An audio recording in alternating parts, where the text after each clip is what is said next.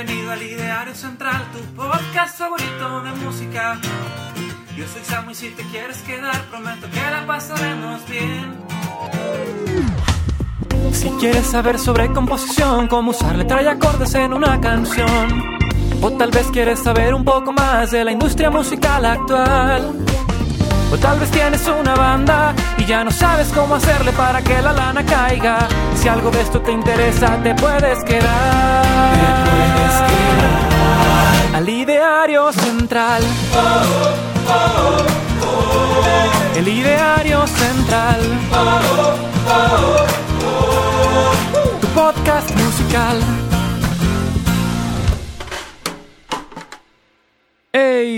Bienvenido de vuelta aquí a tu casa, al Ideario Central. Hoy andamos de fiesta porque después de una pausa por la cuarentena, el Ideario vuelve a abrir la puerta y traerte esta especie de segunda temporada, entre comillas, o yo prefiero llamarle un relanzamiento. Eh, si eres nuevo por acá, te doy la bienvenida, te mando un abrazo virtual, pásale, ponte cómodo, agarra algo del refri. Si estás, no sé, lavando platos, asegúrate, compadre, comadre, de no estar muy encorvado, bro si estás corriendo o en el gym, ánimo, tú puedes, síguele. Y pues vamos comenzando. Te cuento que como ya oíste en el, en el intro, que por cierto también es un intro nuevo, estamos estrenando jingle.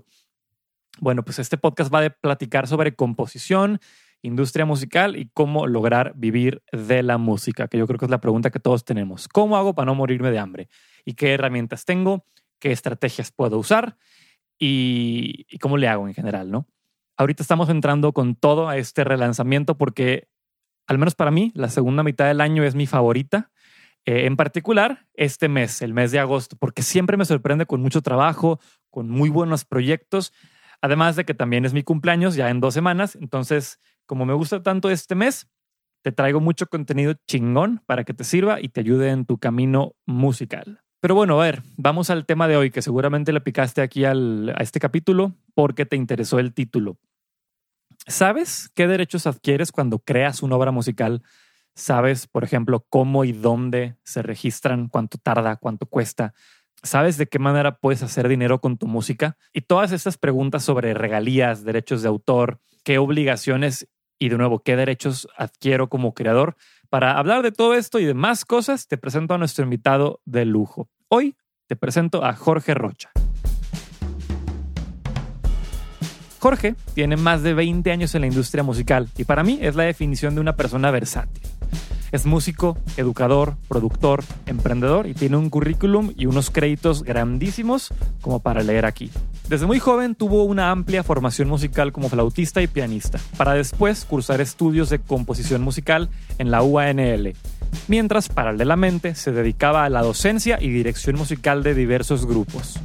En 2002, Jorge funda Da Capo, Escuela de Música, en la ciudad de Monterrey, y en ese momento era la única escuela en la ciudad en ofrecer una carrera completa de músico contemporáneo. Después, en 2006, Da Capo fue avalada por la Associated Board of the Royal Schools of Music de Londres, Inglaterra. Y al día de hoy, además del programa de licenciatura que ofrecen, también tienen prepa técnica y varios cursos online.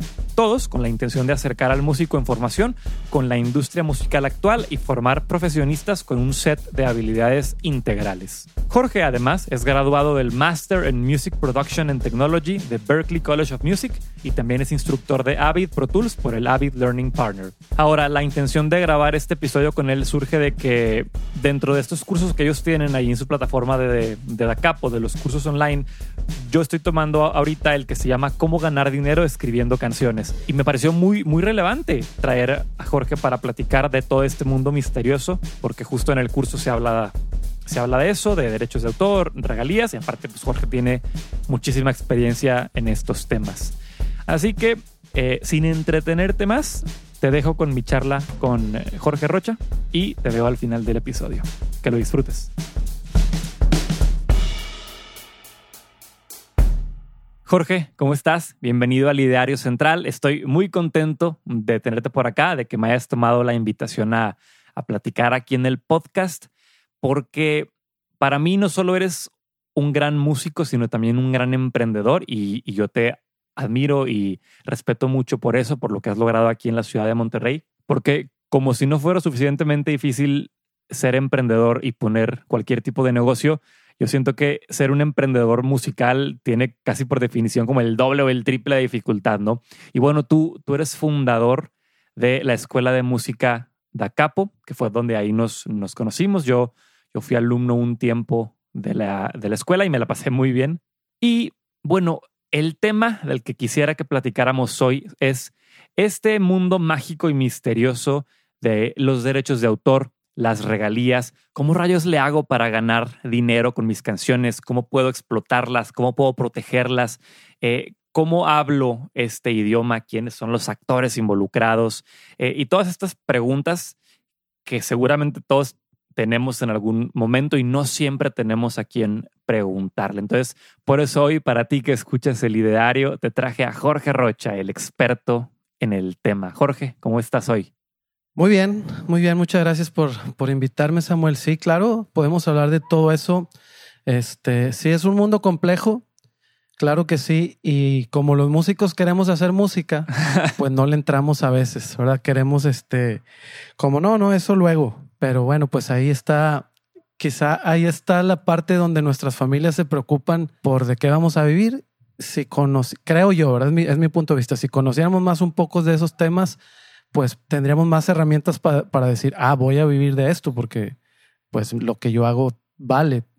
Pero bueno, sí, para hablar de lo que tú quieres, aquí estoy a la orden. Sí, fíjate, totalmente. Eh, como bien decías, a veces creemos que, que basta con saber hacer música y saber hacer la parte que hacemos bien, pero como que creemos que no tenemos que saber del resto del, del universo que existe alrededor de crear o de, o de ser un rockstar, ¿no? Quisiera yo que empezáramos por sentar sobre la mesa algunas definiciones y cosas que la gente tal vez o, malentiende o no entiende del todo. La primera pregunta sería, si yo soy compositor y creo una canción solo o en coautoría, pero al, momento de crear una pieza, automáticamente, ¿a qué derecho, o sea, qué, derechos tengo o qué ocurre en el ámbito de la propiedad intelectual con esta canción? Sí, claro, Samuel. Pues mira, lo primero que creo que hay que comentar de eso es que cuando tú creas una composición, ya sea con o sin letra, no importa si, si tiene, si es pura música o es música con letra, cuando haces eso, necesitas plasmarlo en un soporte, fijarlo en un soporte, dice la ley. Este, porque si se queda en tu cabeza, eh, eh, es una idea y las ideas no están protegidas como tal. Entonces hay que plasmarlo, hay que fijarlo en un soporte. Los soportes que conocemos normalmente son o grabado o escrito de alguna manera. Y pues los músicos podemos escribir en una partitura si tienes esa, ese conocimiento, esa herramienta. Pero puedes escribir en un cifrado, puedes hacer la letra y ponerle los acordes. Es decir, de alguna forma eh, hacer constar que la idea está plasmada en algún medio, ya sea escrito o grabado. Y la grabación la puedes hacer en tu celular, en tu, este, con tu interfase sencilla, en tu casa. O sea, puede ser algo simple. En ese momento ya se convierte en una propiedad, o sea, es tuya, una propiedad intelectual protegida. Si estamos en México o en casi cualquier parte del mundo, se convierte en algo que la ley de derechos de autor protege, pero tiene que estar fijado en un soporte. Todo el mundo habla del registro de la canción y, eso está perfecto. Es, eso hay, que hacerlo. Ese registro, cuando tú vas y registras tu canción, en, nuestro caso en, el Instituto Nacional de Derechos de Autor, es para que quede asentado ante un testigo que esa canción es tuya o esa composición es tuya.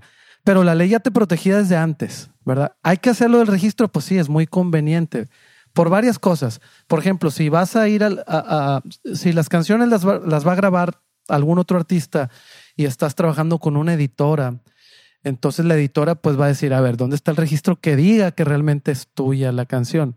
O si hay una disputa y alguien dice que es suya, entonces tú tienes tu registro donde puedes comprobar, aunque no es infalible, que son cosas que la gente piensa. Tú y yo, Samuel, podemos registrar la misma canción en Indautor, tú la registras hoy y yo la registro dentro de dos años, Indautor muy probablemente la va a registrar sin problema. Indautor, a lo contrario a lo que mucha gente piensa, Indautor no hace una búsqueda de títulos y contenido de la canción y dice, se parece, no se parece. No hace eso Indautor. No Indautor, inventes, ah, sí, así es. Lo que hace Indautor es, cumples con los requisitos, Tien- tienes aquí bien llenado el formato, me entregaste una copia de todos los requisitos que se piden. Si cumples, ahí va tu registro. Pero entonces, si hay una disputa, pues tú vas a sacar tu registro, que es dos años anterior al mío. Yo saco uno Ah, ok, bueno. y ahí vas a decir, ah, no, pues este, muy seguramente Jorge se la copió. y se puede, sí, sí, y se puede levantar un caso y un juicio y tal. O sea, es una protección que debemos de hacer. Sí, claro que hay que hacerla, este, pero no es infalible. Y otra cosa es que, no sé si, si te ha pasado, te ha tocado, mucha gente pregunta, bueno, ya la registré en Indautor o en la sociedad de, eh, eh, en- de protección de mi país, ya se va a hacer famosa. Pues no, Indautor no va a hacerle absolutamente nada a tu Claro. canción. No, Indautor no, no la va a promover, Indautor no se la va a dar a, a algún artista para que la grabe, y Indautor no se la va a dar a Netflix. Indautor no hace nada más que darte tu, Tu registro de que legal, Aquí sí. está tu registro legal y ya, que es algo que la gente, o sea, no, no está mal, no está mal, pero me toca muchas veces que la gente se siente orgullosa. Ah, aquí están ya mis registros, pensando que eso ya tu canción va a, explot- va a explotar, ¿verdad? Sí, como si fuera todo lo, sí, lo que hay que hacer. Y pues no. A ver, este, te paro ahí para, para irnos un poquito para atrás. Me llaman mucho Sí. la atención varias cosas que dijiste. Lo, lo primero es el tema de, del soporte. Yo antes, y creo que mucha gente tiene la, la, la mal concepción de que tienes que grabarla en un estudio para que esa grabación sea válida, ¿no? Pero con que exista un medio físico en cualquier forma, como bien dices, o en papel o en una nota de voz en tu teléfono, ya esa es como la primera evidencia, pudiéramos llamarlo, ¿no? De que tu canción existe y de que es tuya. Es correcto. Medio físico o digital, Samuel. Y de, Claro, y de hecho la ley plantea, la ley pone en medios conocidos o por conocer. Entonces, así se plantea en la ley. Como que considerando lo que pueda venir después, ¿no? Así es. Me encanta eso. Segunda cosa, eh, hablabas del Indautor, eh, solo para, para poner en contexto a la gente que no sepa bien cuáles son los organismos que juegan en, en México. El Indautor es este organismo que hace qué? Instituto Nacional de Derechos de Autor.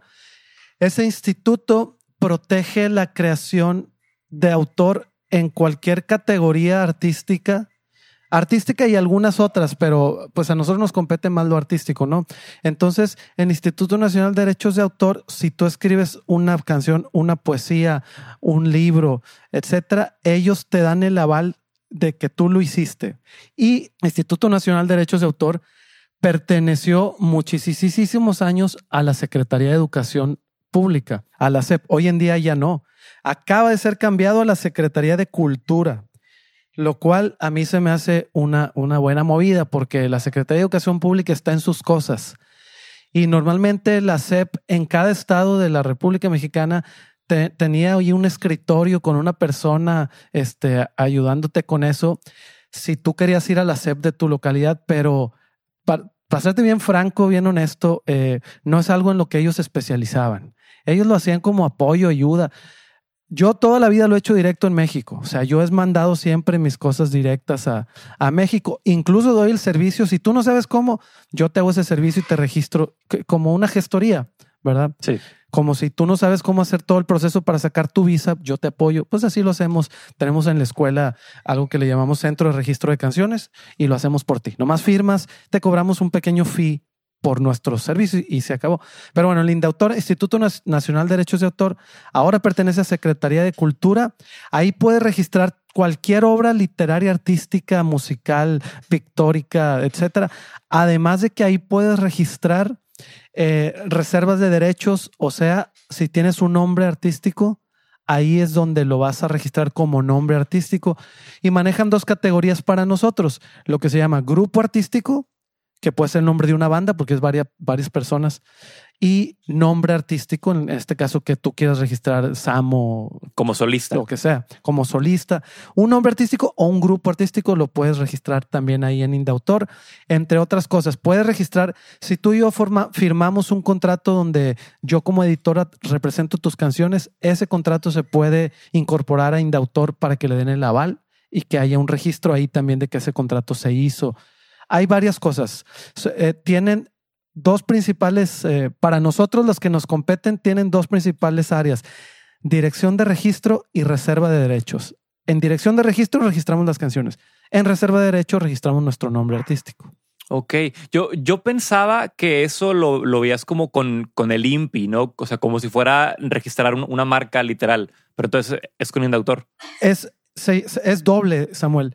Ok, si quieres hacer tu producto artístico, tu grupo o tú como solista, cualquier persona del negocio de la música que, sea confiable y que sepa bien su negocio, cualquier persona te va a decir que se hace un registro, lo que le llaman redundante. Redundante porque es en dos partes.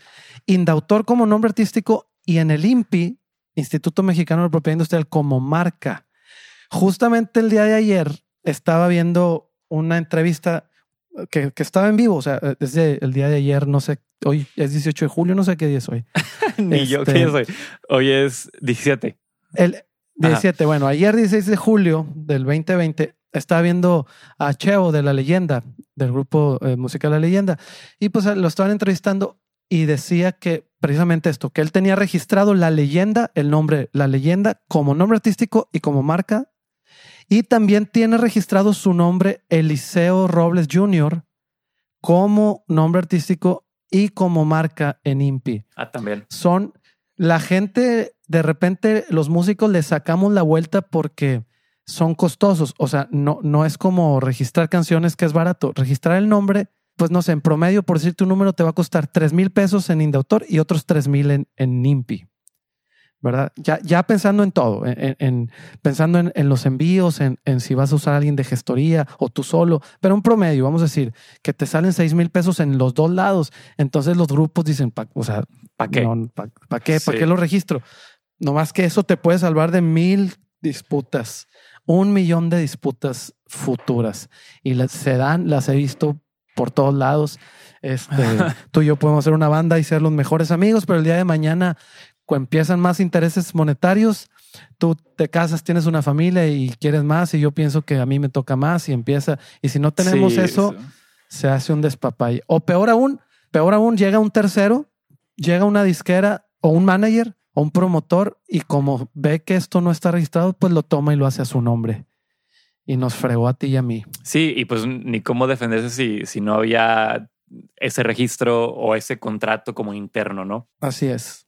A ver, mencionas varias cosas de las que quisiera que un poquito más adelante le, le diéramos como doble clic, ¿no? El tema de las editoras, de los registros ante, ante Indautor, o sea, cómo es ese, ese proceso. Incluso no lo has mencionado, pero seguramente ahorita va a salir el tema de la SACEM, de la Sociedad de Autores. Pero antes, Claro. para cerrar la, la, la primera pregunta, los, los derechos que existen cuando creas una pieza, ya que la, eh, ¿cómo dijiste? Que la grabas, ajá, Fijaste en un soporte, ajá. ¿qué, bueno, ¿a qué derechos tienes derecho, valga la Sí, sí, sí. redundancia, cuando creas una pieza?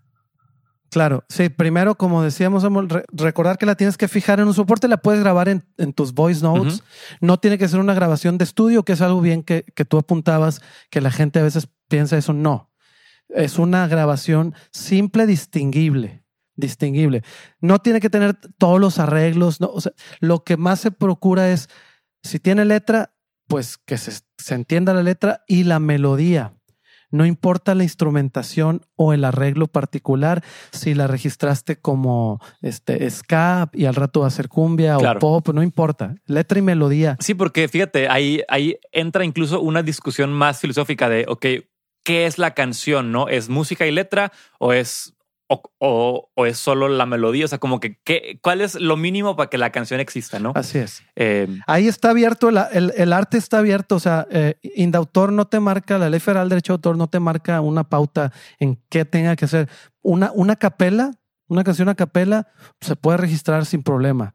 Incluso si pensamos en todavía, por decirlo de alguna forma, menos musical, una eh, interpretación de rap o hip hop, algo que es más hablado, sigue la- las notas que cantamos siguen teniendo altura, aunque sea muy, este, las alturas se muevan en un semitono nada más, está oscilando ahí o algo así, todo unísono.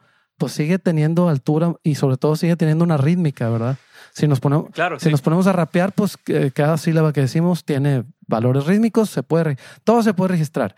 Entonces, cuando tú haces eso y ya la fijas en un soporte, ahí nacen dos derechos principales que les llamamos el moral y el patrimonial. Y afortunadamente no es solo para México, sino es en el mundo. ¿Y por qué en el mundo? Pues porque se hacen juntas, convenciones mundiales para que todos los países se pongan de acuerdo y toda la propiedad intelectual se maneje de forma similar en todos lados y más hoy globalizados que hoy haces algo y llega en un segundo a China A o a donde lados, quieras. sí.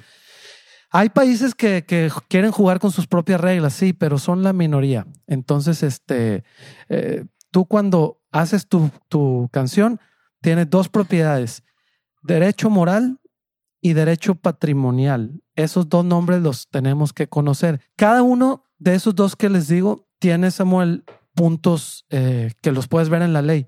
La ley federal de derecho de autor la puedes bajar de internet. Constará de unas 50, 60 páginas. ¿En dónde la puede encontrar la gente? Este, en algunas páginas de gobierno, pero si tú pones Ley Federal de Derecho de Autor, inmediatamente te sale ahí por ahí un descargable. No, este, no tienes problema en, en buscarla. Nada más uh, checa que sea la mexicana, ¿verdad? Sí. Cerciórate que o en el país que tú vivas. Pero bueno, este, la Ley Federal de Derecho de Autor te dice que tienes dos grandes eh, rubros de derechos, los morales y los patrimoniales. Los morales traen ahí varios puntos, pero en resumen, esos derechos dice, tú eres el creador. Tú eres el creador.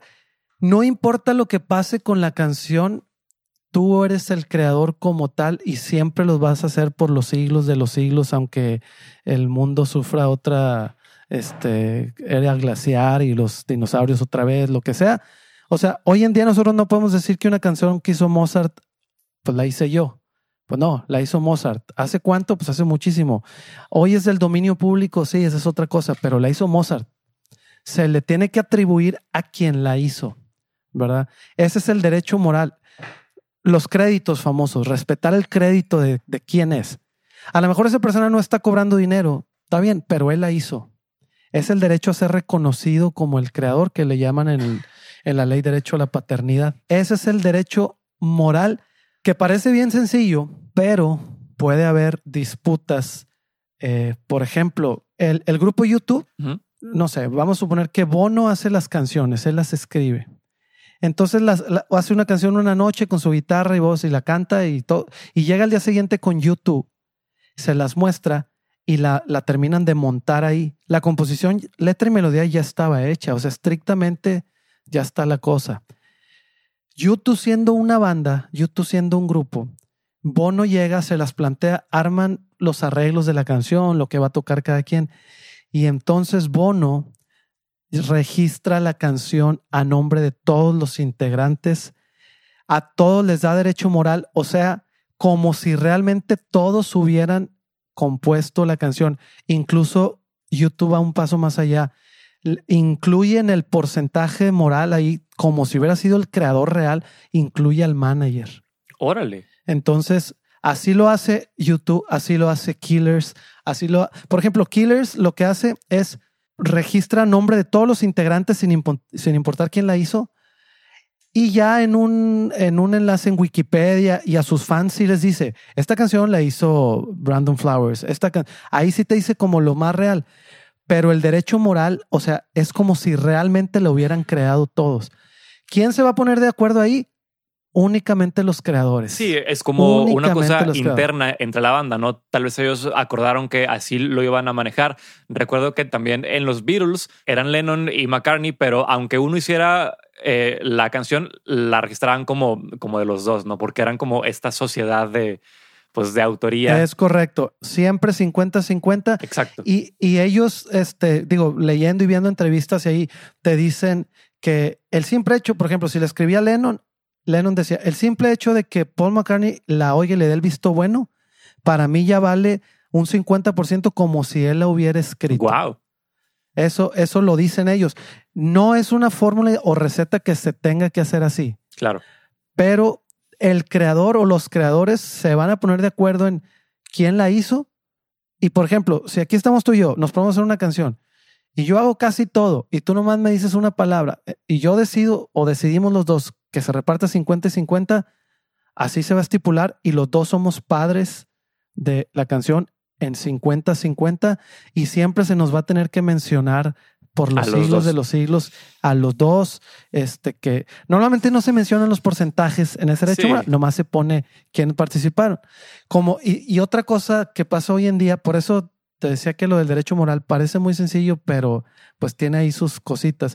Otra cosa que pasa hoy en día es que como las canciones son las semillas de nuestra industria, son los bienes raíces de nuestra industria, o sea, el que tiene la, la, propiedad de las canciones se va a beneficiar económicamente muchísimos años. Es más, se va a beneficiar toda su vida y 100 años después de que se muera también. Entonces, mucha gente de disquera, promotores, managers, y quieren que se les incluyan los créditos como si hubieran compuesto una canción. Por eso hoy vemos que, no sé, una rola de reggaetón, vienen 14 compositores. Sí, claro. Si nos vamos a lo real, pues a lo mejor una persona la hizo, pero esa persona decidió partir el pastel, pues para que su canción llegara a Bad Bunny o lo que sea. Bad Bunny que no la compuso, en realidad también aparece ahí como coautor.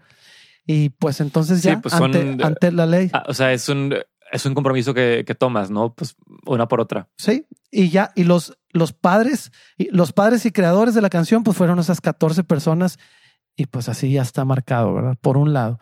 Ese es el derecho moral. ¿Quién la hizo? ¿Quién hizo la canción? Siempre se le tiene que reconocer. Por otro lado, el derecho patrimonial, ya para no extenderme mucho en esta parte, Samuel, el derecho patrimonial básicamente es la explotación del, de la canción y los dineros para quién son el dinero que se va a generar, a quién le va a caer ese dinero. Cuando haces tu canción, tú eres el dueño o el titular tanto del moral como el patrimonial, o sea, de los créditos como del dinero. Pero tú puedes decir, ¿sabes qué? Yo quiero que mi canción la mueva cierta empresa, se las doy a la empresa, que ellos la muevan, que la coloquen en una serie de Netflix, que junten dinero y que de ese dinero me repartan a mí algo y esa empresa, por hacer todo ese trabajo, se quede con otra parte, que sería un 50%, por ejemplo, ¿verdad? O un 20% o lo que sea, lo que sea que se acuerden. O tú puedes decidir donar tu composición para que alguien más la explote y se queden con todo el dinero. Ese es el derecho patrimonial, lo que le va a pasar a la explotación. Tú dices, yo le dono a esta persona o le cedo, o como se dice en la industria, le doy una licencia para que explote mi canción cinco años eh, dentro de esos cinco años la va a explotar y todo el dinero va a ser para él. Terminados los cinco años, regresa a mí el control del derecho patrimonial y la puedo volver a explotar. O también se usa por territorios, Samo. Yo te puedo dar a ti una licencia para que la explotes en México, a alguien más le doy una licencia para que la ah, explote en Estados Unidos. Se, usa por tiempos, territorios, eh, exclusividad, no exclusividad. Hay muchos eh, lineamientos que se pueden marcar en el derecho patrimonial de qué va a pasar con la explotación. Si yo te doy una licencia a ti, pues tú puedes hacer copias, comercializarla. Hasta te puedo dar una licencia para que la modifiques si hay que modificarla, que normalmente eso es parte del derecho moral, pero si la explotación, para que se explote mejor, hay que modificarle cositas, yo te doy una licencia para que se pueda hacer. Ese es el derecho patrimonial. Ambos, al, cuando nace la canción, ambos son del compositor, pero según lo que se le quiera hacer a la composición, ese derecho patrimonial, pues se puede dar licencias.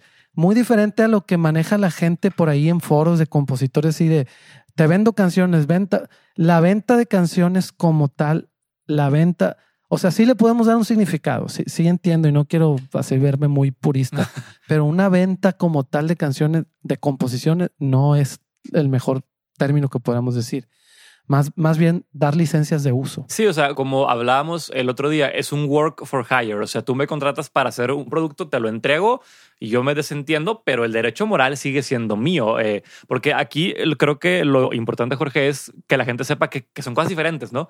Tú nunca renuncias al derecho moral, salvo incluso que firmes un contrato, no sé, como de ghostwriter o de algo así. ¿Eso también se puede? No se puede renunciar a la paternidad de una canción, no puedes. O sea, si tú la creaste, tú la creaste.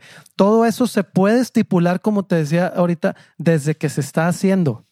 O sea, yo puedo ser tu ghostwriter, sí, y me puedo registrar con, con un seudónimo. Ok. Sí, también se vale. Mandas un sobre cerrado con tus datos y eso, lo, eso sí está previsto por la ley. Pero eh, aunque aparezca como Ghostwriter, eh, el escritor, aunque no se sepa su identidad, va a estar ahí y desde el principio nos ponemos de acuerdo. ¿Sabes qué, Samuel? Vamos a poner aquí que la hicimos tú y yo 50-50. Todo eso es un in- al inicio. Pero ya asignada la paternidad de la canción, eh, solamente es de, o sea, no se puede, el día de mañana no podemos cambiar y decir, no, vamos a decir que fulano también la hizo.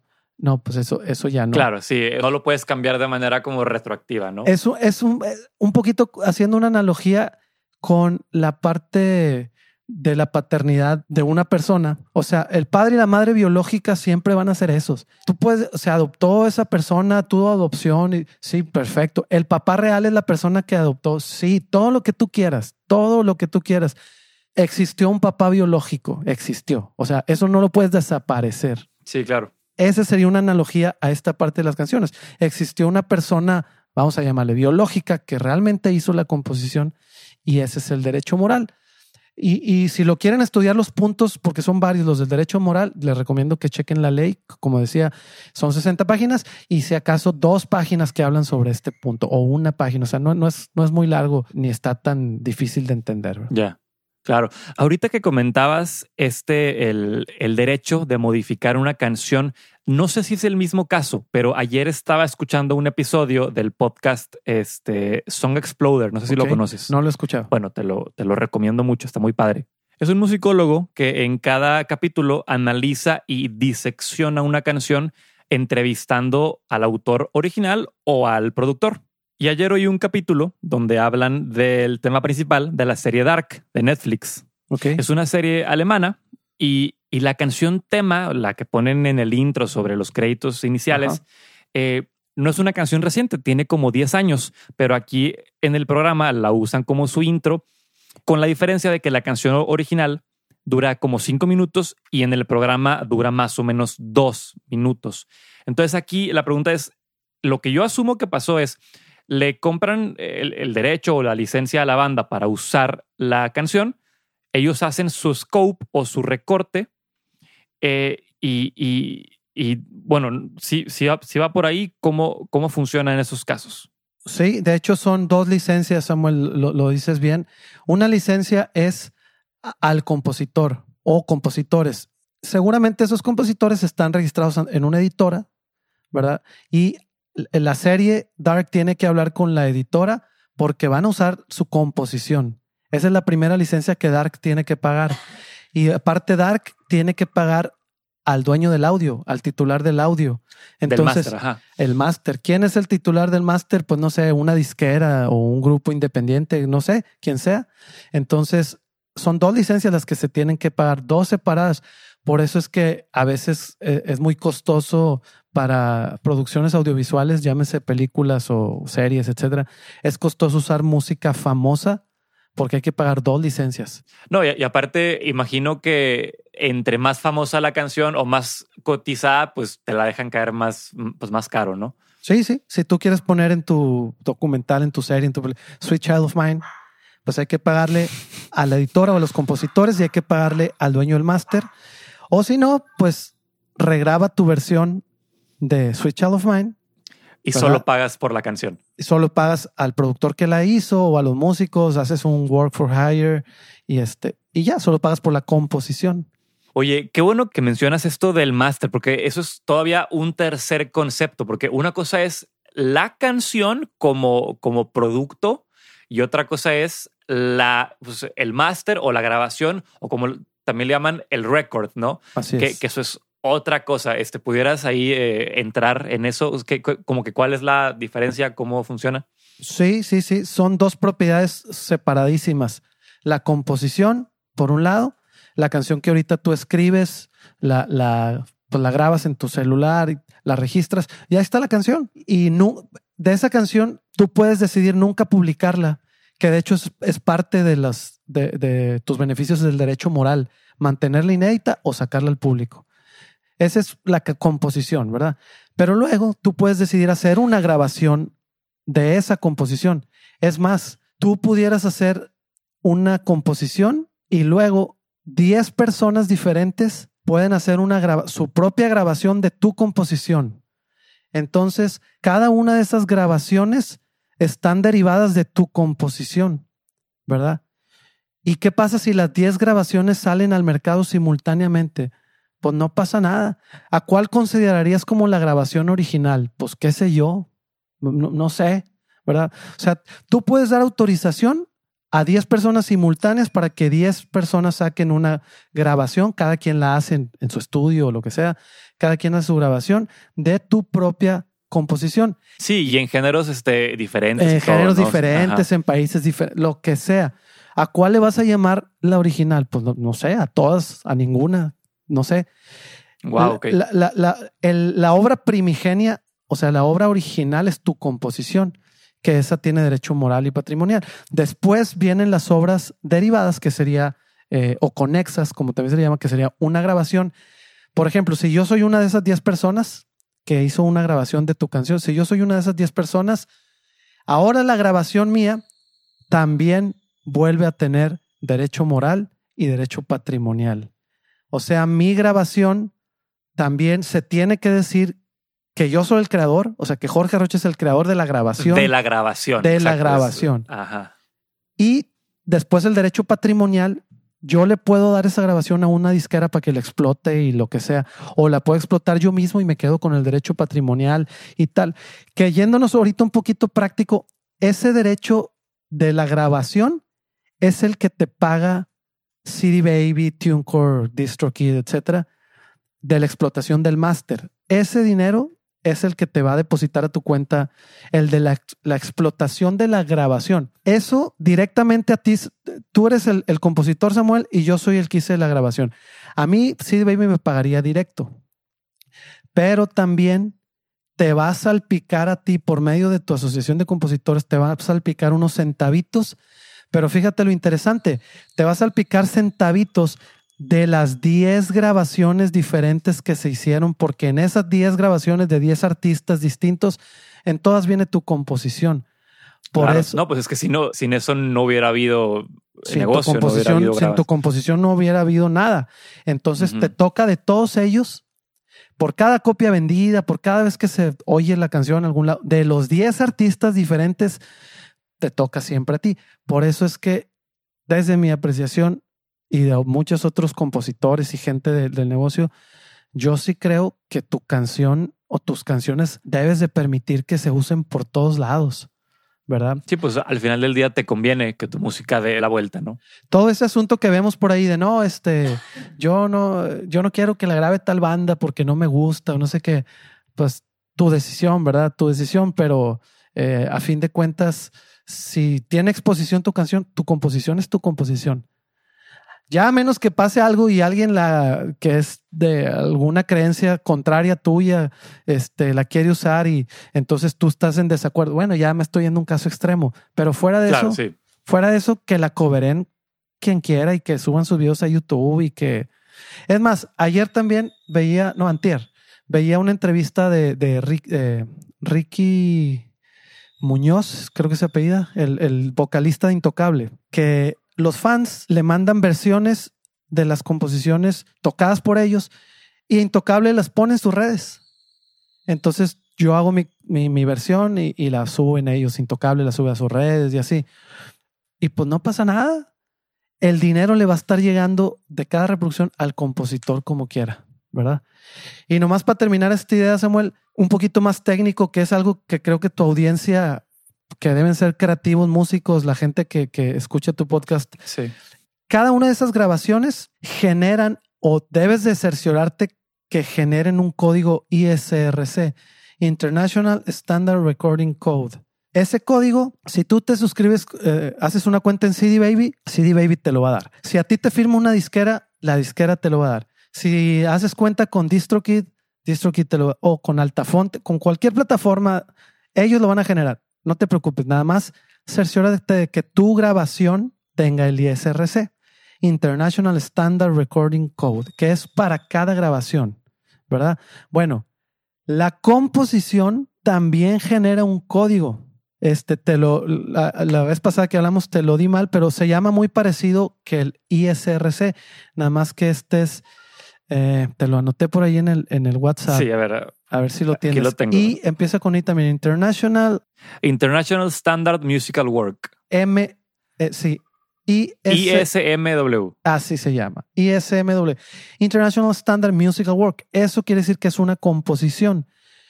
¿Quién te da ese número? Tu sociedad de compositores. O sea, si tú compones música, debes de afiliarte a la sociedad de compositores de tu país. Debes de hacerlo porque si no, no vas a recibir regalías de comunicación pública. Si estás haciendo composiciones y no estás inscrito, en el caso de México, a SACOM, Sociedad de Autores y Compositores de México, se te están yendo regalías que ellos las están juntando, pero no saben de quiénes son.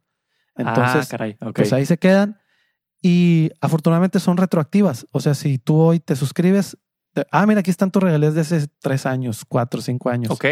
Entonces, para hacer ahí como un recap de todos los actores que hemos hablado, ¿cuál es el caminito que sigue una canción? Tú la, tú la creas, al instante adquiere derecho moral, derecho patrimonial. Puedes o no grabarla, pero tú la registras Sí, ante Indautor. correcto. Indautor solamente es la parte, pues es como este directorio de, de trabajo intelectual que puede ser tanto musical, narrativo, poesía. Sí. Vi por ahí en internet que hasta esculturas, coreografías y teatro, o sea, todo, Todo. todo el material eh, intelectual, creativo, no tangible, ¿no? Es, Es correcto. Así es. Pura protección. Hasta ahí es pura protección. Exactamente, pero hasta ahí no ha pasado nada. Nada. O sea, tú después, si tú te quieres dedicar a esto, tú tienes que ir y registrarte con la SACEM, que es esta es. sociedad. sí. Eh, Y te que- registras con SACAM, que es, es, ahí es gratuito. Ellos van a recolectar regalías de tus canciones. Pero ojo, si nada más te registras, ahí tampoco ha pasado nada. Ellos tampoco como tal, o sea, sí pueden hacer algo, pero no, no es su trabajo principal. Ellos como tal tampoco van a promover tus canciones. exacto. Entonces tampoco ha pasado nada. ¿Cuándo pasa algo? Pues cuando tus canciones se muevan, ¿verdad? ¿Qué significa que se muevan? Pues las puedes grabar tú mismo y subir a las plataformas Spotify, YouTube, etc. Tú mismo. Sí. Ujú. Se las puedes dar a alguien para que alguien más las use y que las grabe y que las le las puedes dar a una película, una serie. O sea, ese es el trabajo, uno de los trabajos que puede hacer una editora, que es el de promoción de las composiciones. Ahora sí, colocación y explotación. Pero si no pasa nada, si la canción está en tu cajón, aunque esté aunque ya te hayas protegido en Indautor y te hayas registrado SACOM, nadie le va a hacer nada a Sí. esa canción. ¿Quién le puede hacer algo a la canción? Tú mismo, promoviéndola, tocándola, enseñándosela a tus compadres músicos y que sus bandas la graba, ya voy a grabar, ah, mira, graba mis canciones. O estando buscando una editora que la editora tiene los conectes, los recursos para dársela a Shakira, a digo, si eres reciente con una editora, pues no, seguramente no le va a llegar tus canciones a Shakira, pero de poquito a poquito. Te cuento una anécdota rápida. Hace una semana tuve una plática con un amigo compositor que ahorita le está haciendo muchas canciones al grupo Pesado, este de Monterrey también, ¿verdad? Grupero de Monterrey, grupo Pesado. Y estábamos platicando, este, lo entrevisté también ahí para presentárselo a algunos alumnos y, y supieran un poco de la experiencia del compositor. Y él me decía, no, pues yo anduve persiguiendo a Pesado y así para que grabaran mis canciones. Y le decía, ¿y cómo los perseguías? O sea, este, les mandabas correos eh, a través de otros amigos. Y me decía, no, no, no, compadre, los perseguía. O sea, andaba, Literal. Sí, iba a una tocada, él se paraba en la tocada, compraba boleto, al terminar trataba de acercarse, aunque sea a alguno de los músicos, y, o si en una boda de esta gente que, que tiene la posibilidad de pagar pues una buena lana y contratar a un grupo, y, y están, él se colaba a la boda, se saltaba la barda y les trataba, mira, aquí está, hoy está, compo-", los perseguía literal hasta que, Wow. hasta que le grabó, este, ya le ha grabado el recodo, ya le ha grabado la banda MS, ya, y los perseguía literal. Bueno, eso significa mover las canciones. Entonces, si él ya la tiene protegida en inductor, ya está registrado en SACM, ya SACM va a poder juntar regalías porque la canción la está grabando pesado y pesado la va a hacer pues que se mueva famosa y tal. Ahí ya va a haber dinero. Sí, claro, hasta que eso pase. Antes es pura o protección legal o nada más como que orden de, de las cosas, pero no ha pasado nada todavía. Eso. Y es importante decirle a Sackham también, Samuel, no solo te vas a inscribir a Sackham como compositor, le tienes que inscribir tus canciones, le tienes que decir, estas son mías. Entonces Sackham te va a pedir tus registros de indautor y Sackham ya va a saber qué regalías buscar de cuáles composiciones. O sea, si tú nomás te escribes como compositor a Sackham, te va a decir, ah, muy bien. Sí, pues eh, eh, entras en ceros entre ceros, pero tienes que decir, ah, esta rola es mía y esta, ah, ok, bueno, déjame ver si ya tengo dinero juntado esas rolas y te lo doy, o si no, del que se genere, te lo doy, que te lo dan cada tres meses. Se juntan las regalías trimestralmente. Oye, a ver, vamos a pivotear. Ya, ya pusimos muy buen contexto del, del escenario de los derechos. Ahora sí entremos a, a la carnita, a este tema tan, tan controversial o malentendido de las regalías. Sí. A ver, tengo muchas preguntas. Para empezar, ¿qué son las regalías? ¿Qué tipos existen? Em, ¿cómo, ¿cómo, sabe SACEM o, o, ASCAP o cualquier sociedad de cobranza cuánto te toca? ¿Cómo lo miden? Sí. si quieres, comenzamos con, con qué son. Sí, claro. Mira, todo empezó. Voy a tratar de ser bien breve porque pues ya ves que... Sí, claro, es una historia gigante. Si quieres, vámonos así, así, por, por bullets, por, por puntos a gran escala. Sí, voy a hacer un resumen, tratar de ser práctico. Mira, todo empezó porque eh, los compositores antiguos, o sea, hablamos de años mil, 1700, mil, bueno, no, me fui muy atrás, 1800, hacían sus canciones y ya. Entonces la música se comercializaba de otras formas. Eh, pues ibas a tocar en vivo a, a los reinos o lo que sea, pero luego surge la imprenta y los compositores pueden imprimir sus canciones en partitura o en el sistema que quieras. Se imprimen las partituras y se venden copias de las partituras. Entonces, la gente que quería aprenderse esa rola puede comprar una partitura y leerla y ya. Entonces se difunde la música de los compositores.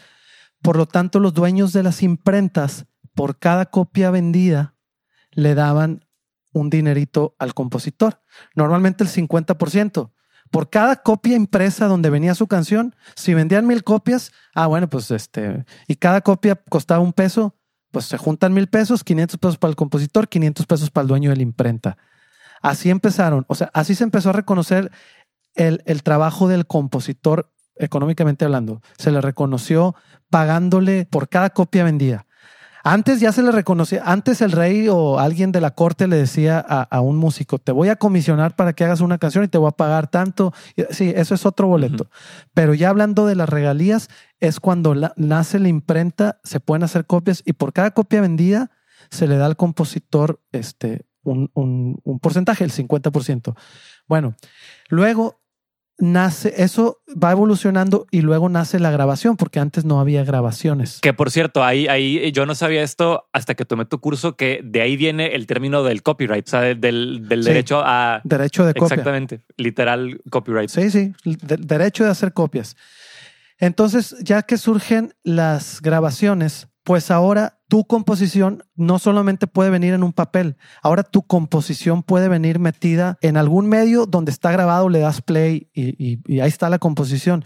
Entonces ese medio puede ser un vinil, que fue de lo primero que se usó, ¿verdad? Un cassette, que a mí me tocaron los cassettes a todo lo que da, un CD, o cualquier medio, ahora son digitales, ahora ya ni hay medio, ahora se, se transmite por redes. Entonces, donde sea que se vende una copia, ojo que estoy diciendo vende la copia, no, no la canción, porque ya hablamos que las canciones no se venden como tal. Donde se vende una copia, donde viene incluida la canción, te tocan regalías y se les llama mecánicas a esas regalías. ¿Por qué? Porque se eh, deriva de lo de la imprenta que, que hablábamos. Entonces, como la, imprenta era algo mecánico y ahí se imprimía un papel y tal, se le quedó el nombre de Mechanical Royalties, regalías mecánicas. Por lo tanto, cualquier copia que se venda de un vinil, de un CD y venga una composición tuya, te tocan centavitos, pero esos centavos suman. Regresando al ejemplo de, de tu composición, Samo, que la graban 10 personas diferentes, imagínate que una de esas personas vende mil copias en CD, no sé. Otra persona vende un millón de copias y lo hace a, manera de puros streams. Ok, pero son un millón de copias. Otra persona vende tres mil. Otra, Así, la- las 10 personas que van, eh, que grabaron tu composición, venden diferente cantidad de copias. A ti no te importa quién, tú nada más sumas números. Mil de una persona, un millón de otra. Tú nomás sumas números, te dan un gran total. De ese gran total te tocan centavos de porcentaje y esas se llaman regalías Mecánicas. mecánicas. Por otro lado, cada vez que tu canción se escucha en cualquier lugar que ayuda a hacer negocios, te tocan regalías de ejecución pública o comunicación pública. Hay varios nombres. Por ejemplo, un antro sin música, pues no es nada. El antro usa música que no le pertenece. Alguien la compuso. Entonces, imagínate que al antro le quiten la música, nadie va. Bueno, pues el antro necesita pagar al compositor. Esas se llaman regalías de ejecución pública y las va a recolectar la SACM. ¿Cómo le hace? Pues no van a tener una persona en cada antro porque no es antro solamente, es hoteles, restaurantes, supermercados, casinos, Gimnasios. tiendas departamentales, gimnasios. Eh, ahorita que dices eso, gimnasios, pues el instructor pone su, su clase de, de baile, de zumba, de, de spinning, pone las rolas. Imagínate que un gimnasio tenga esa clase sin música y el otro gimnasio con música. Pues vas a ir a la que tiene música. Claro. Entonces, es un valor agregado que el gimnasio está dando. Pues sí, pero alguien compuso esas, esas canciones y se le tiene que pagar. ¿Quién junta el dinero? SACM. SACM no va a tener una persona en cada gimnasio del país. No se puede. ¿Cómo le hace? SACM le dice a todos los negocios, a todos los negocios por ley, está en la Ley Federal de Derecho de Autor, todos los negocios tienen que hacerse responsables de pagar la cuota que se, se, se hace de forma anual. Todos los negocios tienen que acercarse a SACAM y pagar la licencia anual. Por ejemplo, un gimnasio va a pagar 5 mil pesos al año. O sea, no son cantidades enormes. De esos 5 mil pesos, SACAM se la va a repartir entre los miembros registrados que tiene. Esas son las regalías de ejecución pública. Las otras eran las mecánicas y el tercer gran tipo son las de sincronización. Las de sincronización son cuando tu composición aparece en cualquier medio audiovisual, llámese películas, videojuegos, series, comerciales, etcétera. Te toca un dinero por sincronizar tu composición dentro de la obra. Por ejemplo, si es una película, pues la película se le considera como la obra mayor y a tu composición es una obra menor, no de importancia, o sea, que no se malentienda. Obra mayor porque lo que se está haciendo y lo que se está promoviendo es la película. En, en los anuncios espectaculares y así, pues se anuncia película Jurassic Park, tal. no se anuncia la composición, ¿verdad? Se anuncia la película. Dentro de esa película trae incrustadas otras obras como es tu composición. Bueno, las futuras regalías de explotación le van a corresponder a quien hizo la película. Pero para eso ya te pagó a ti un dinero que negociaron para que pueda usar tu composición dentro de su película y normalmente se maneja como pago único. Ah, neta, yo, yo sí pensaba que te Sí. tocaba como, como una regalía, o sea, es más como una licencia. única, única. sí, úsala y ya tú explótala, tú ya me pagaste a mí por, por ese derecho inicial y pum, dale. Aunque sí tienes algo de razón en lo que dices, por ejemplo, en México, cada vez que la película está en una sala de cine, sí se considera ejecución pública. Entonces, sí al compositor le tocan regalías. En Estados Unidos, no, Samo. En Estados Unidos lo consideran y en otros países ya lo consideran como, no, pues ya la que está explotando es la película, al compositor ya se le hizo su pago inicial. México la sacan, sí te da, por cada vez que tu película sale en el cine, digo, tu película no, cada vez que la película sale en el cine y si ahí viene composición tuya, la consideran como regalías de ejecución pública. Esa ventaja, pues sí es, sí toma Órale. este, México sobre Estados Unidos. Entonces, los cines también pagan esa anualidad de la. También. Órale, qué interesante. Todo mundo, si tú tienes una zapatería, si tienes una taquería, también. Ahora, ya que se pague o no se pague, pues la saca más de sus esfuerzos, la saca más de cam- campañas. Claro. Y es como si tienes un negocio de comida, tienes que tener tus permisos de salubridad. Si los tienes o no, pues bueno, ya no tú sé. te la juegas. Ya tú te la juegas, ¿verdad? Eso pasa igualito con, con las composiciones. Sí, en el, en el curso me gustó mucho que nos compartiste un comercial de hace un par de años que sale, no sé, este Alex Lora dice, si yo fuera taquero, me pagarías, ¿no? Y luego sale Alex Inte que dice, si yo fuera doctor, me pagarías, ¿no? Bueno, entonces, pues como autor, pues, pues también págame. Claro, sí, sí, sí. Es que como es propiedad, como es propiedad intelectual, no se ve tangible. Pero vuelvo a lo mismo. Tú irías a un antro sin música, Pues no. pues está cañón. Tampoco irías a un antro sin cheve, pues no vas. La cheve se la compra el antro cervecería y le paga su dinero. Ok. Yo, yo diría, desde mi punto de vista, yo diría que la cheve es tan importante como la música. O sea, Claro. para mí a un antro la gente va a tres cosas. A socializar, oír música y echar Y cheve. tomar, claro. A esas tres cosas. Entonces, socializar, pues eso no se cobra, ¿va? eso es, es- es gratis. Bueno, que ahorita no se puede socializar.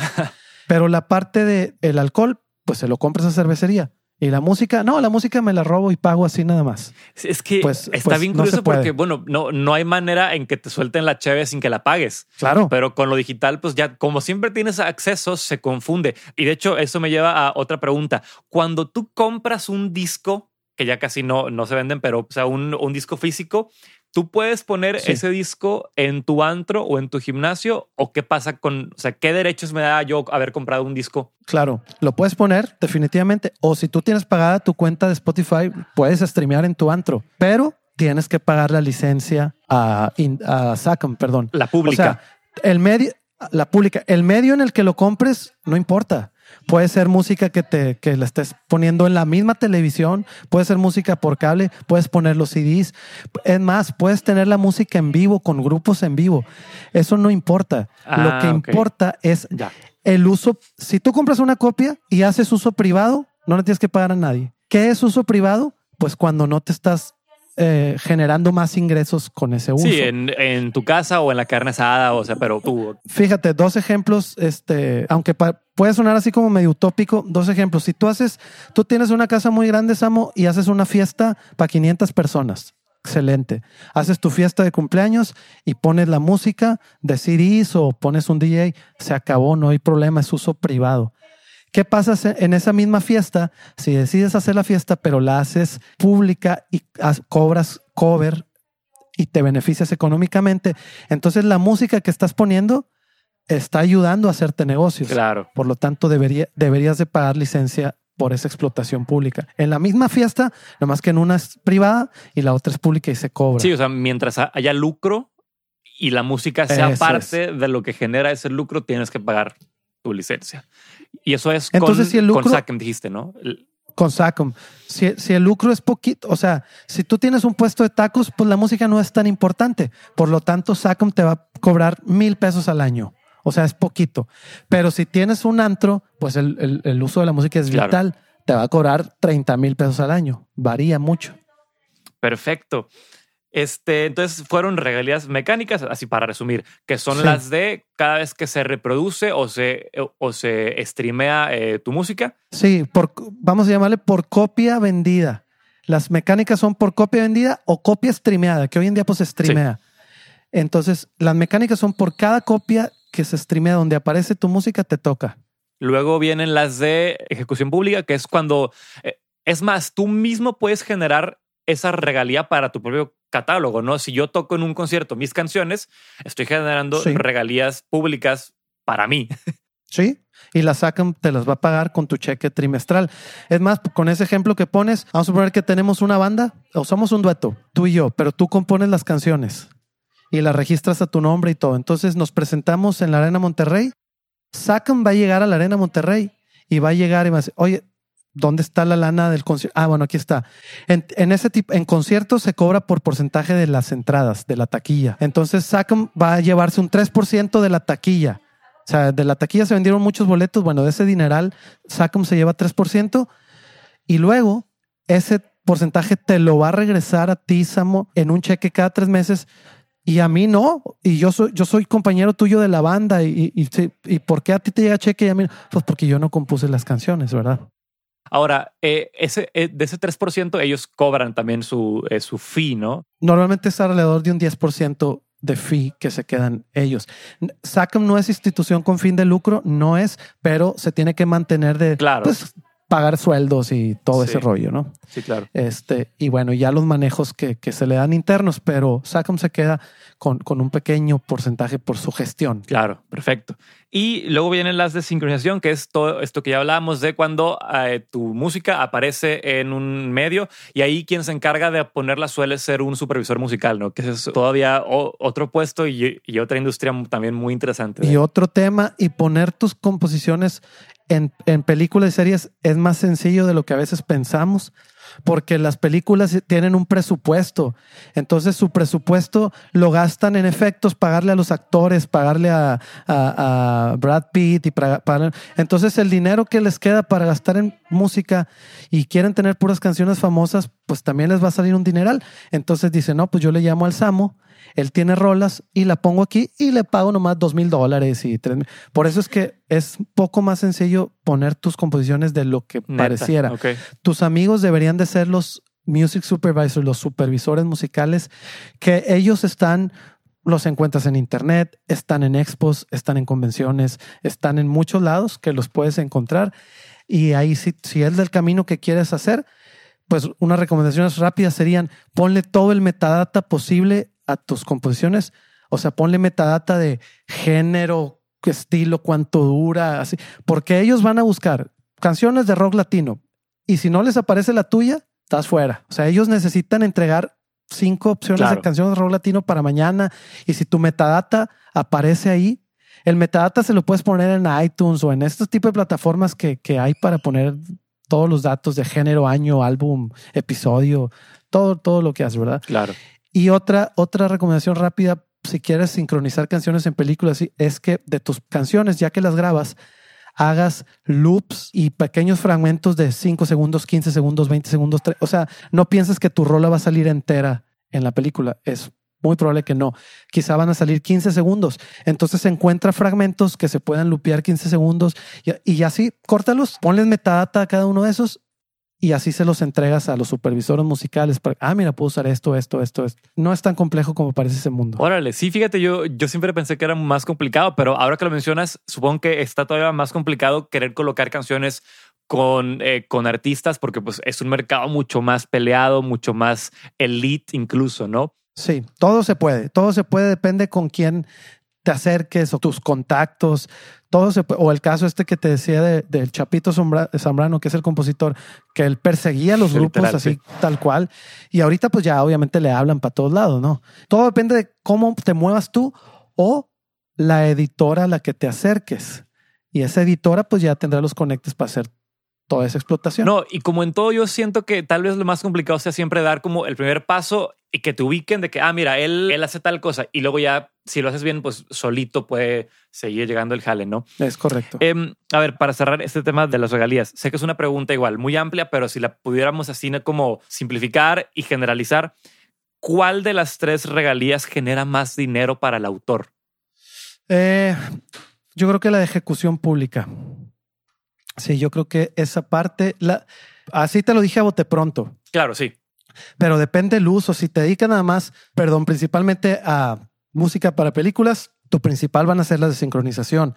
Si, si aparecen muchas copias de, de, tu música, pues las mecánicas. Varía. Así de bote pronto te puedo decir que las mecánicas que son las que vas a cobrar con SACM eh, cuando te afilies, ¿verdad? Eh, pero bueno, que, que por cierto, las mecánicas también le puedes dar poder a Sacam para que las cobre. También le puedes decir a Sacam, cobra mis mecánicas, le, otorgas ah, un poder, porque Sacam no lo hace. Las mecánicas las cobra tu editora. ¿Y qué pasa si no tienes una editora?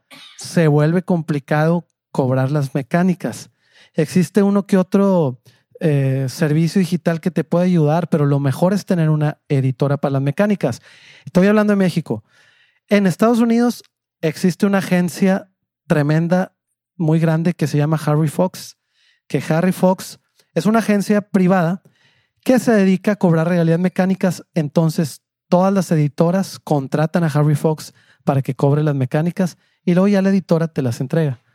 ¿Verdad? Yo te digo, este, las de ejecución pública, así como, como respuesta general, pero debes estar al pendiente de, de las tres, ¿verdad? Hace rato mencionabas que también sí Baby o, o o, o, cualquiera plataforma de, o sea, de las que te agregan, ellos también cobran por ti, ¿no? Y te generan tu, tu cheque. Ellos tienen servicios que si no tienes este ahí ni un perro que te ladre, ellos tienen servicios por ahí que pueden gestionar tus regalías de composición. Sí se puede, ¿verdad? Con la diferencia de que no van a, no van a mover nada. O sea, únicamente van a hacer esos cobros por ahí y te van a quitar un porcentaje de esos cobros de composición. Hablando de, la, de estas regalías de composición. Una probable desventaja de eso pudiera ser que como es tan abierto, ellos quieren manejar volumen. O sea, pueden ser miles de personas que pidan ese servicio y pues ellos lo van a hacer así para mil. O sea, no vas a tener un trato personalizado. único. Ajá. personalizado, a diferencia de una editora. Ojo, no estoy diciendo que no sirvan los servicios. O sea, si no tienes ni un perro que te ladre, úsalo. Claro, claro, claro. Conforme te vas metiendo más al medio, pues vas a necesitar servicios más personalizados. A lo mejor por ahí va la cosa. Más a la medida. Sí, claro. Si no tienes nadie, pues dale, dale, ¿verdad? O sea, que, que te paguen mil pesos a que te paguen cero, pues claro. como quiera que te paguen mil.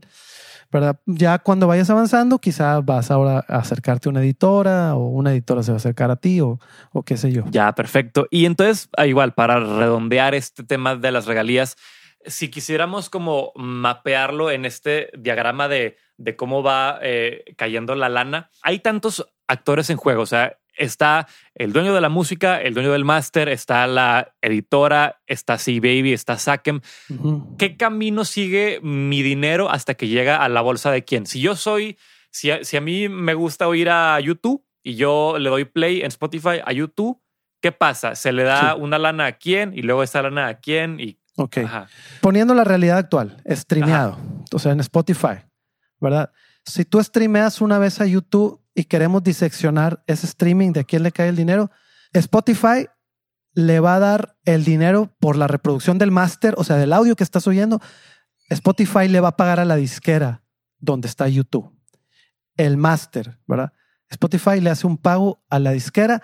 Esa disquera, depende del contrato que tenga firmado con YouTube, le va a repartir de ese pago. 50, no, 50, 50 me, me fui exagerado. Normalmente estamos hablando de que al artista le toca un 8, 10, 12, quizá 15, 20%, no más. Esos son los tratos de las disqueras. Oh, O sea, 80, estamos hablando 85, 15, 92, 8 por derechos del máster. Así, así son con las disqueras, ¿verdad? oh, está bien duro eso. Sí, sí, sí. Entonces, de esa streameada, en cuestión de la grabación, Spotify le va a pagar a la disquera y la disquera le reparte en 8% al artista y 92% para ellos. Luego, Spotify le va a pagar también al compositor. Normalmente Spotify le va a pagar al compositor a través de su editora. Entonces, Spotify, si la editora tiene un trato directo con Spotify, por ahí se va. Y si no, Spotify le paga a las sociedades de gestión colectiva. O sea, a, a la Sí, como, Spotify, como en general. Ajá. Sí, de hecho, si pones noticias, te salen muchas noticias de eh, Sacam hizo, eh, terminó el acuerdo con Spotify de no sé qué. O sea, Sacam está haciendo los acuerdos con todo mundo, con YouTube. Sacam hace acuerdos con todas las plataformas. Spotify le va a pagar a Sacam y Sacam te va a pagar a ti tu parte del compositor. Eh, ahí me fui con un grupo como YouTube grande. Sí. Pero si tú eres tanto el dueño del audio como de la composición, Te cae todo. eres músico independiente, entonces Spotify le va a pagar a CD Baby, suponiendo que CD Baby es tu agregador digital. Spotify le va a pagar a CD Baby por el uso del audio.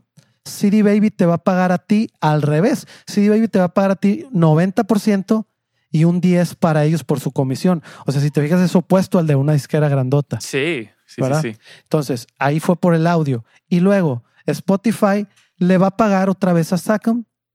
Y, tú, como estás inscrito a Sacam, ahí van a llegar tus regalías de composición. Entonces, te llegan por un lado las de composición con la Sacam. Por otro lado, te llegan las de el audio por CD Baby.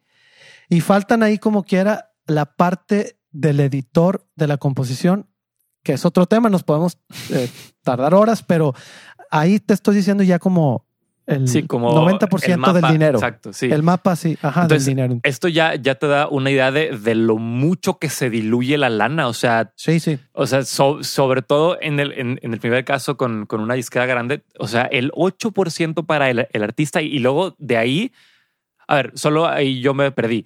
Se abren como Sí. dos caminos, el camino del máster y el camino de, de la canción, o es el mismo y se- Totalmente. ah, son No, se dividen. Ok, se ya. dividen. Ajá, así es. Sí, fíjate, ahí es cuestión, como lo decía Einstein, es cuestión de relatividad.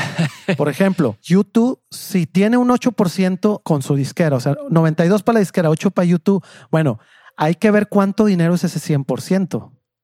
Me explico. Si ese 100% son millones de dólares, quizá ese 8% que le toca a YouTube sean millones de dólares también. Por otro lado, si tú eres este, un músico independiente que va empezando, estás con CD Baby, te tocan 92% y 8 nada más o 10 para CD Baby. Pero hay que ver cuánto es ese 90%. No, o sea, a lo mejor ese 90% son 5 pesos. Sí, claro. ¿verdad? Por eso hay que valorar en qué momento a un artista le convendría firmar con una disquera, saber si ese 8% que va a tener es más dinero que un 90% Que lo que podrías tú jugar solo. haciéndolo solo. Es una, es una, un planteamiento que no tiene una respuesta única, que cada quien te va a decir cómo le va en la feria, que gente de acá, de Monterrey, como por ejemplo Genitalica, ha estado en ambos casos, estuvo con Sony y de Sony decidieron irse a la independencia porque ahora de lo que venden este, solos ganan, ganan más dinero que de lo que vendían con Sony. Órale. Este, pasándolo a otro campo, este chavo Roberto Martínez, que también que hace podcast y cosas así, él vende sus libros, él está independiente, Independiente, sí. Y, y hace sus propios libros, él los, em- los empaqueta y los manda y tal, y dice que vendiendo mil ya le va bien. Se le han acercado editoriales de libros, nomás que para que le fuera bien tendría que vender 20 mil libros para compensar ese mismo dinero que él gana haciéndolo independiente.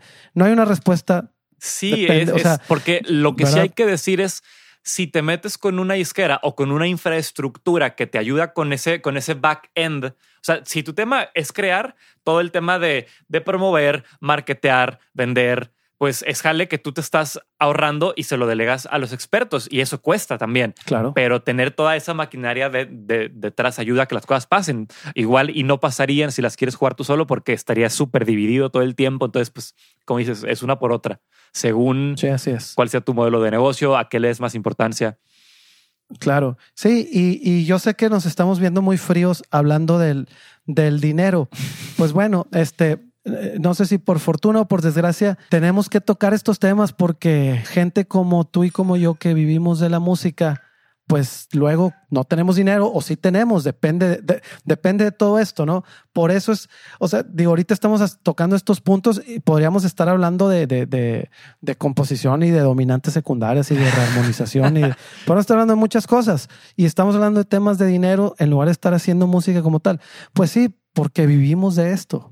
¿Verdad? O sea, eh, eh, nos tiene que dar dinero para mantenernos en la vida y poder seguir haciendo música. Sí, y, Es por eso y que estos también temas- que hay que saber hablar el idioma. O sea, aún, aún si tú fueras a delegar toda esta parte con tu equipo para tú solo crear, pues tienes que saber de qué te están hablando y, y, y qué está en juego. Sí, correcto. Justo eso decía este Jonás, Jonás de, de muchos proyectos, Plastilina Mosh, ¿verdad? El cantante Plastilina Mosh de Band of Bitches, 45 grados. Sí. Jonás, Jonás dice, yo sé hacer, o sea, no lo dice como presumiendo ni mal. Entonces, yo sé hacer todo en el de la industria porque tengo 25 años haciéndolo. Pero la neta, yo delego todo y me- yo me dedico a hacer canciones. Perfecto, Sí. nada más saber, saber lo que estás delegando, o sea, saber que se tienen que delegar las cosas, porque si ni siquiera sabes que te tocan regalías, pues no vas a delegar nada y, y ahí van a estar en el aire Sí, y ni tú ni nadie lo va a hacer y, y, pues no vas a tener dinero, así de simple. Fregón, fregón.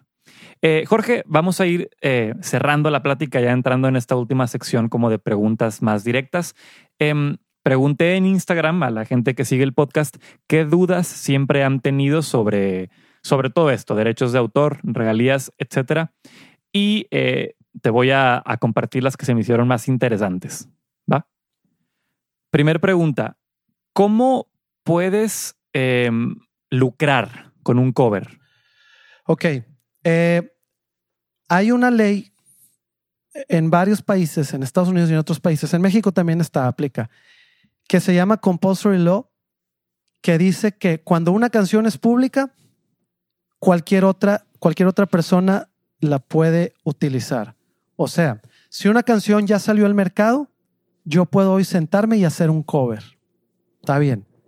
Claro, cada vez que yo venda una copia de ese cover, sí, le tengo que pagar regalías al compositor. Sí, ya lo hablamos un poco. Sí, pero lo puedo hacer. O sea, no tengo que ir a buscar el permiso del Ah, compositor y no permisos como tal. Que de hecho, este, te voy a pasar la liga del podcast donde participo, Samo, que hice un, sí. episodio de esto, tal cual, de los covers.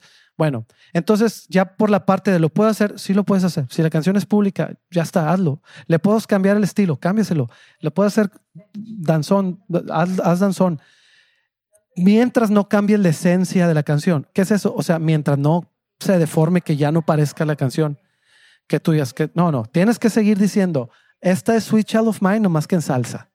Sea, mientras se entienda eso, lo puedes hacer. Ahora, ¿cómo lucras con ello? Bueno, si tú subes un video a Spotify con tu cover, el compositor es quien en un momento dado puede lucrar con tu video. El compositor le puede decir a YouTube, ¿sabes qué? Ponle anuncios y el dinero es para mí. Porque la canción es mía. él es, el- sí. el- es mía. Y así lo hace YouTube. El compositor también puede decir, no, no sabes qué, túmbala, tumba el audio, no puedes, y lo tumba.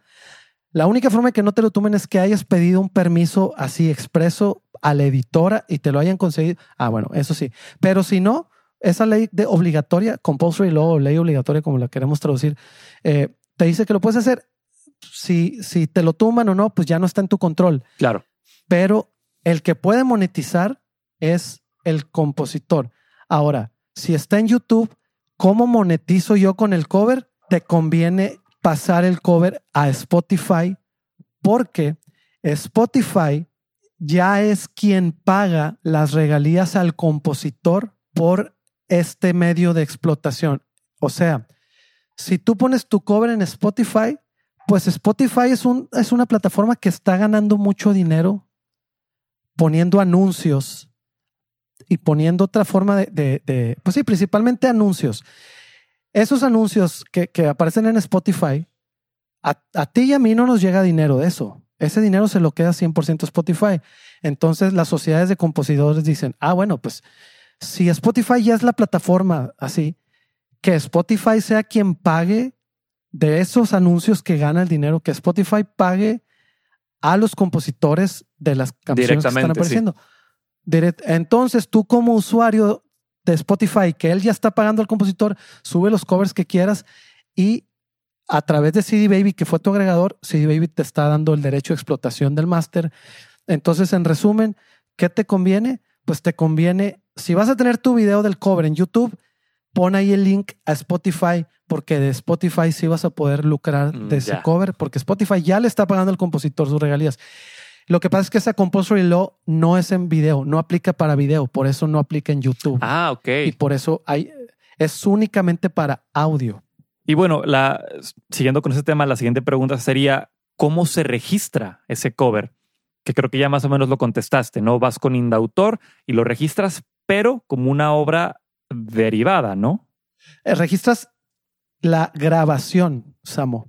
Lo que vas a registrar en Indautor es la grabación. El- la, la composición ya está registrada. Claro, sí, por, Entonces, por el autor Tú no puedes registrar un arreglo como. No, no, lo que registras es el, el audio, el master recording que decíamos.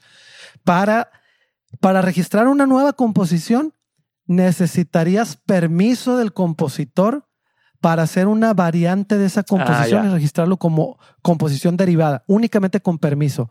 Pero acá de lo que estamos hablando es de la grabación. Eso es lo que vas a registrar en Indautor. La grabación. Claro. Sí, porque al final ¿Verdad? del día tú eres dueño de tu grabación, como ya bien platicábamos, pero Es no de la canción original. Es correcto. Perfecto, tal genial. cual. Este siguiente pregunta. Esta se me hizo súper interesante.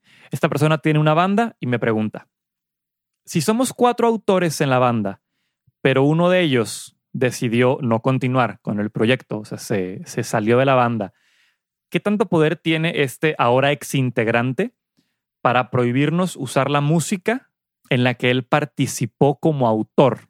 Claro. Qué difícil. Este, sí, eh, eh, existen miles de, de combinaciones que se pueden dar en eso. Lo más recomendable es haber tenido desde el inicio un contrato de banda, lo que se conoce como un band agreement, donde se ponen todo este tipo de cuestiones.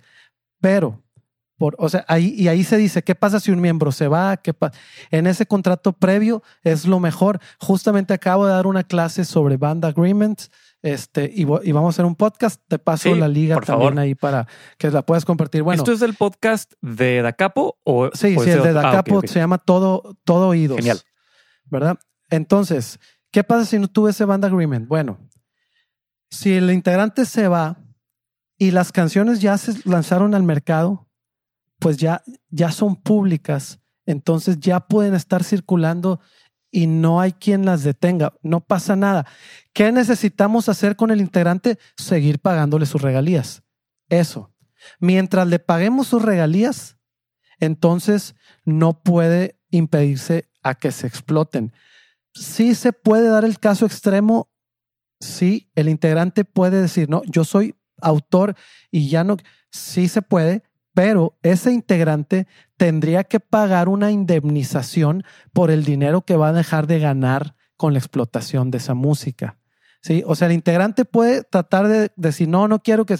Y es más, que él diga, sí, ya no quiero, se haga berrinche y no quiere y no quiere, está bien, nada más que nos vas a tener que pagar una lana para que el dinero que dejamos de ganar porque tú ya no quisiste, pues se nos recupere de cierta manera. Y entonces entran entran las negociaciones, cuánto sí, cuánto no, y el integrante va a terminar diciendo, no, no, mejor que las pasen, úsalas y, y me, me, sigues pagando mis regalías.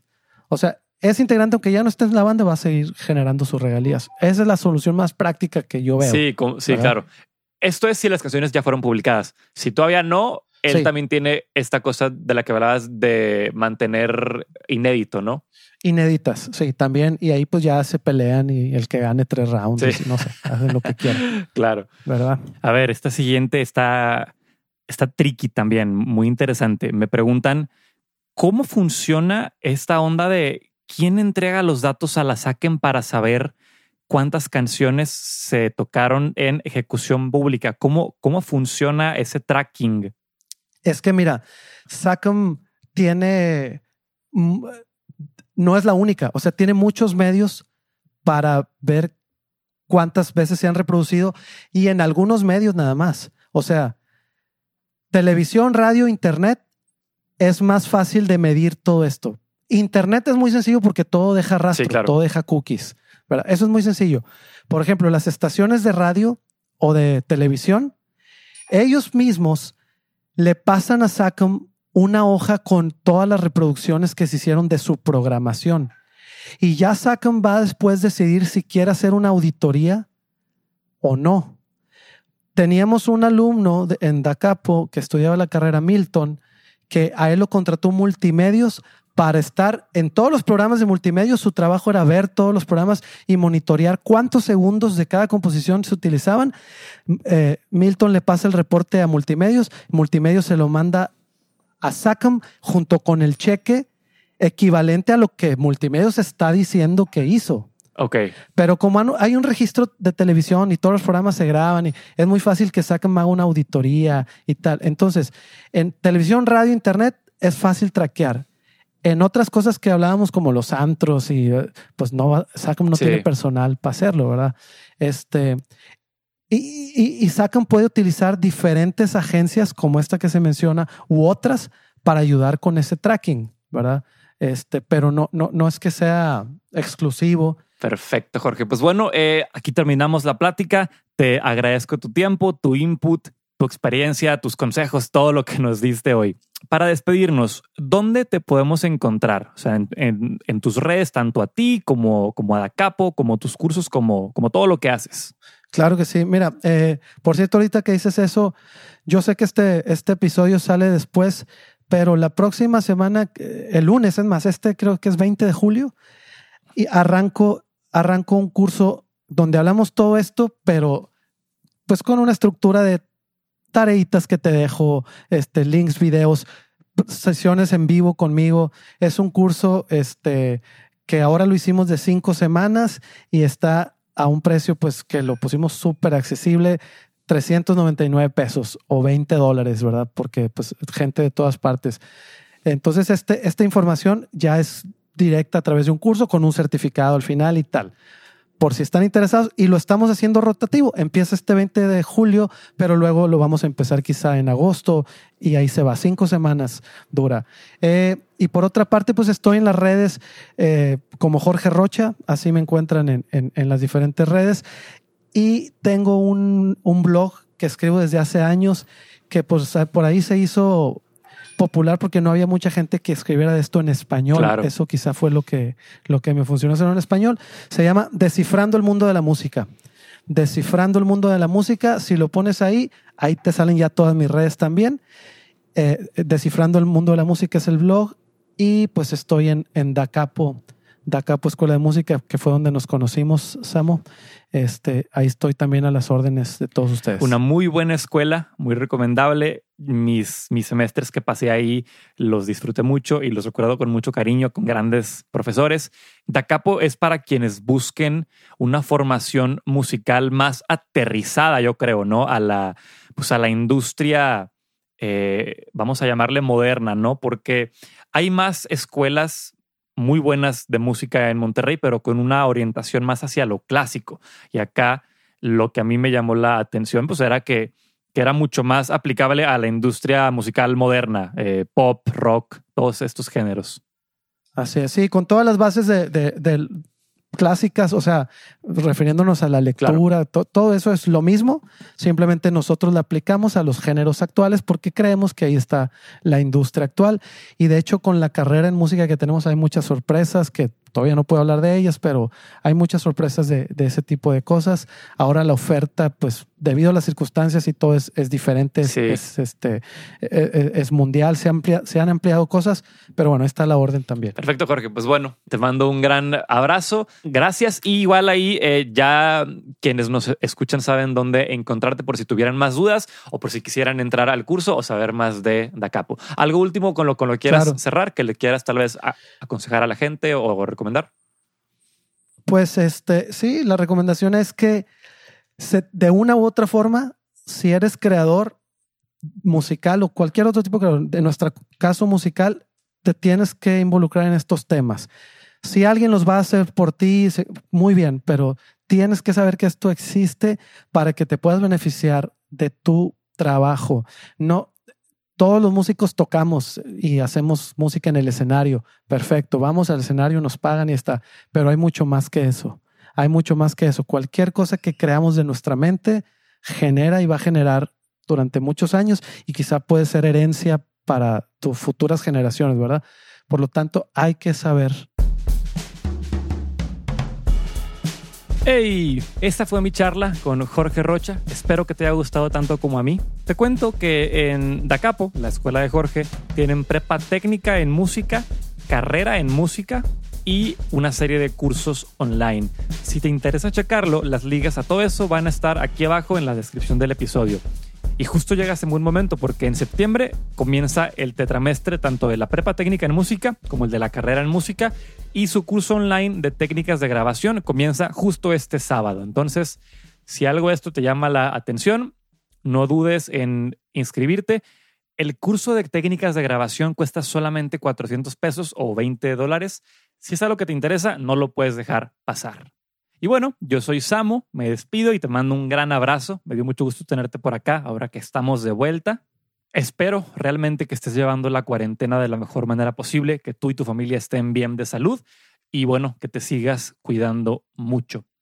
Nos vemos la semana que entra con otro episodio y que tengas un excelente viernes. oh, oh, oh,